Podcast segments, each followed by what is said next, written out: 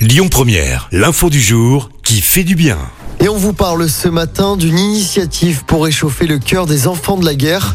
Sur un pont en bois situé derrière la frontière roumaine, les enfants réfugiés de la guerre en Ukraine peuvent désormais se servir en jouets et en peluches.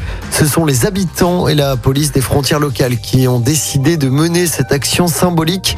Une action symbolique qui permet aux enfants de s'évader de leur quotidien l'espace de quelques instants.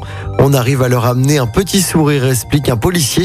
D'après l'agence de l'ONU pour les réfugiés, plus de 500 000 personnes se sont rendues en Roumanie depuis le début du conflit avec la Russie.